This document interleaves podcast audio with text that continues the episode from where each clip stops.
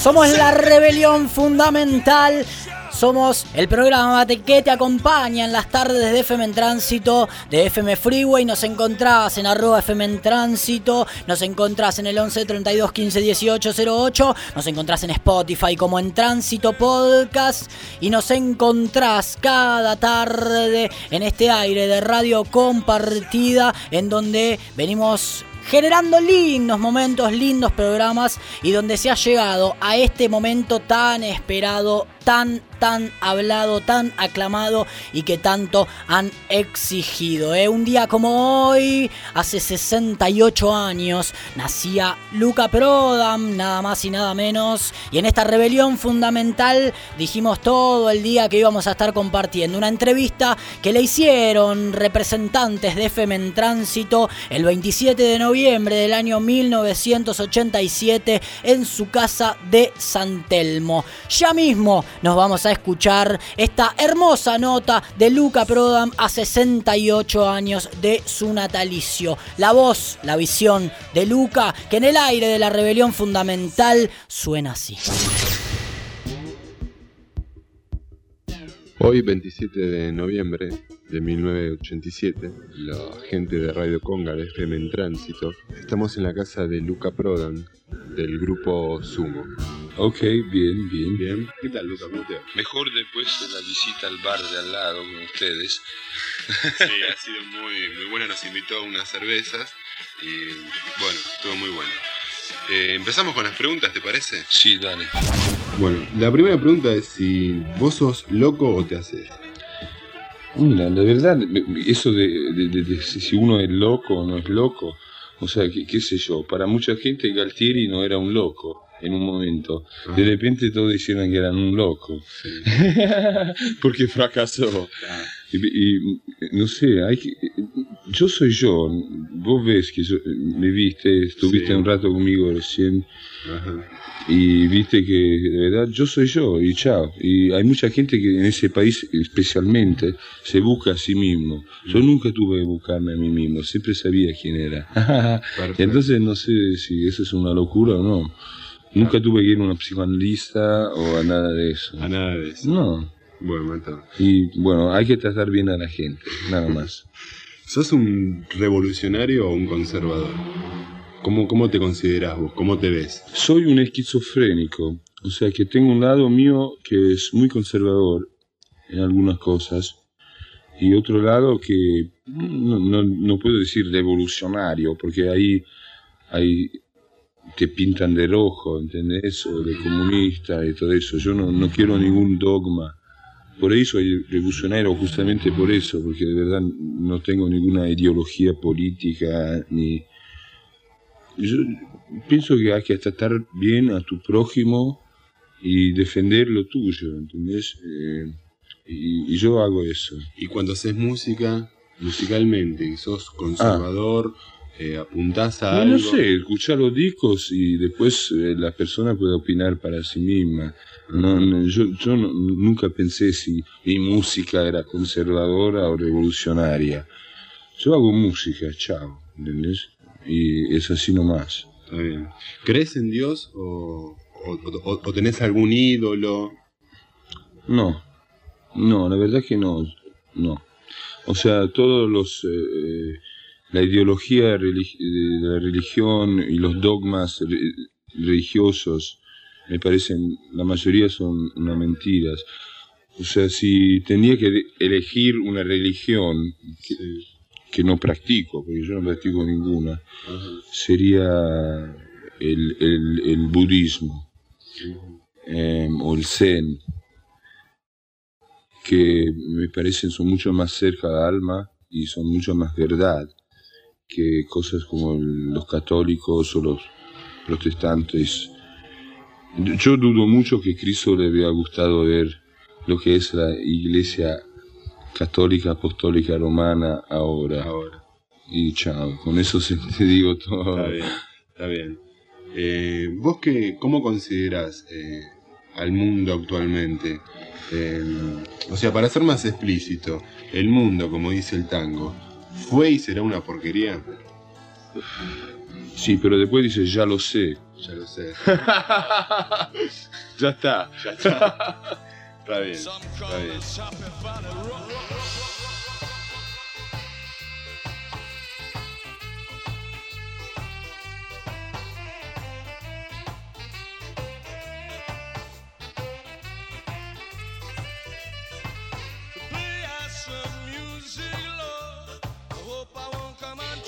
Eh, si yo te nombro algunos músicos, vos así rápidamente me podés hacer un, un pequeño comentario, así muy muy rápido, ¿no? Eh, por ejemplo, yo te nombro a Charlie. ¿Qué me podés decir vos? Que pare. Que pare. Espineta. Espineta, no sé, porque es un caso especial. ¿Por qué? Y porque es, es un buen tipo. en los músicos de rock en Argentina hay muy, muy pocos buen- buenos tipos. Ajá. Lebón. Me gusta, la verdad me gusta porque tiene raíces eh, en el blues. Sé que es bastante llorón, y habla so- siempre sobre el amor. eh, no, a mí, pero a mí de verdad musicalmente me gusta. Y aparte es un buen tipo. Soda Stereo. Y que empezaron con bu- buenos ideales, o sea, con, querían ser músicos y después ahora son marionetas. Y, y a mí de una manera eso me duele. Los redonditos de ricota. No comment. Está bien. Fito Páez. Un buen tipo y que le gusta mu- mucho la música, pero que me parece que tuvo éxito a una edad muy joven, que era muy joven. Entonces tiene que madurar. Eso es malo para vos que haya tenido éxito. No, no, no, para nada. Em, pero pienso que tiene que madurar como persona más que como músico. O sea, el hecho de que es un músico es indiscutible, pero va a madurar y me parece que va a ser, dentro de cinco años, va a ser mucho mejor que ahora. Y Juan Carlos Baglietto. Un buen tipo.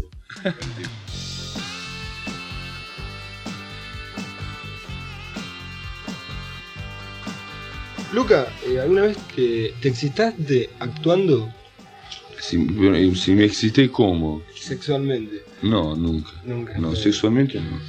¿Te vendiste, Luca? Si me vendí, Sí. No, nunca.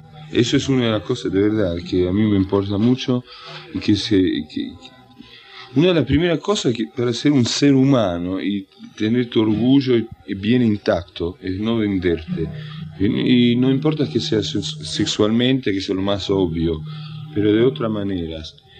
Y por eso yo vivo de la manera en que yo vivo, porque yo no me vendí. Yo podía haber- haberme vendido en mi colegio, podía haber rendido y tenía beca para Cambridge, pero me di cuenta que me estaba vendiendo. Me estaba vendiendo al sistema y la sociedad. Y yo no, eh, no, no quería eso. Me di cuenta a los 17 años, ¿entendés? Y a mí me cambió la vida. Pues yo vengo de una familia de mucha guita, podía haber subido por arriba en, en muchas cosas, porque no soy estúpido. Pero yo me fui y me puse totalmente marginal. Y sigo siendo así a los 34 años, ¿entendés? Y no le tengo miedo. ¿No, es como que extrañas un poco esa vida o, ah, estás bien como estás ahora? No, no, no, para, para nada.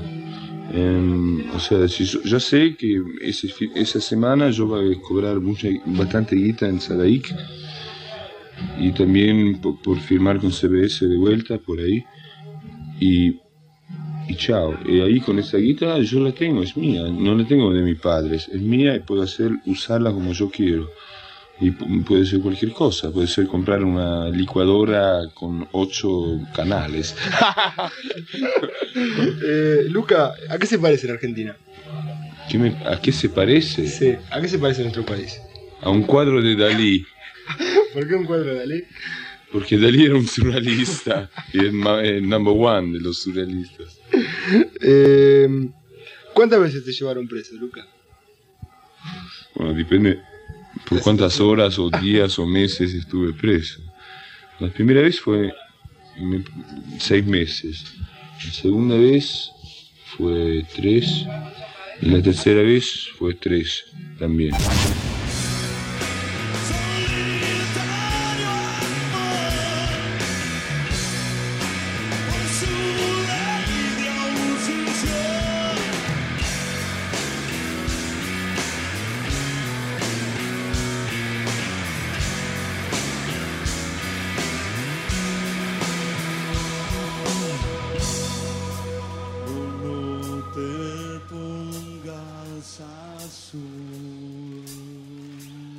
Luca, eh, ¿cómo estás? Eh, realmente, anímicamente. Mal. y- Todo mal. ¿Todo Yo mal? estoy mal.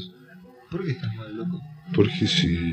Mira, salí a la calle, mira a la gente, lee un diario, fíjate en quién te está mandando, fíjate en, en todo, quién te está robando. Es horrible. Que- que- ese mundo yo no lo quiero.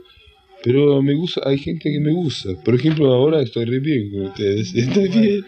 Y, y no es solamente por eso. No. Ya estaba bien antes.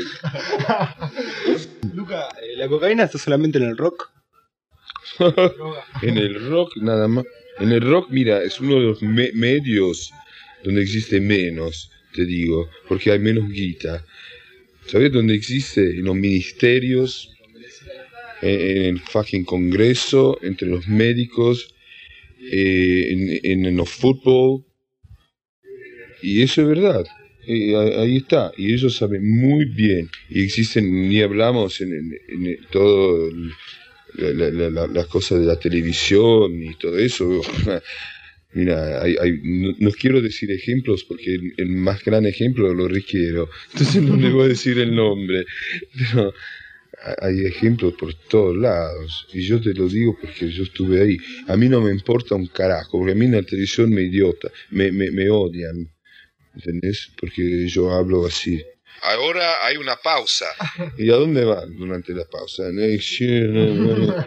Y, y bueno, yo lo digo porque de verdad para mí me da asco. Porque yo no, no soy, no, yo no tomo, ¿entendés? Son personas feas. Están en otro mundo y, y- de verdad, no digo lo, opino lo mismo del alcohol, por ejemplo, o, o de la marihuana, pero de la cocaína sí. Se ponen en otra y no puedes hablar con ellos al final y totalmente están en- encismados en una forma de egoísmo químico. Y está por todos lados, te lo digo. Es como que el argentino hoy eh, escucha un tango y. El, el típico argentino que escucha un tango y también consume heroína, ¿no? No heroína. Acá no hay heroína. Cocaína. Bueno, cocaína. Heroína no hay, man. Come on. Eh, Luca, qué, qué bárbaro, no mal. Vamos a quedar acá, parece un par de días. Estallaste en nuestras mentes.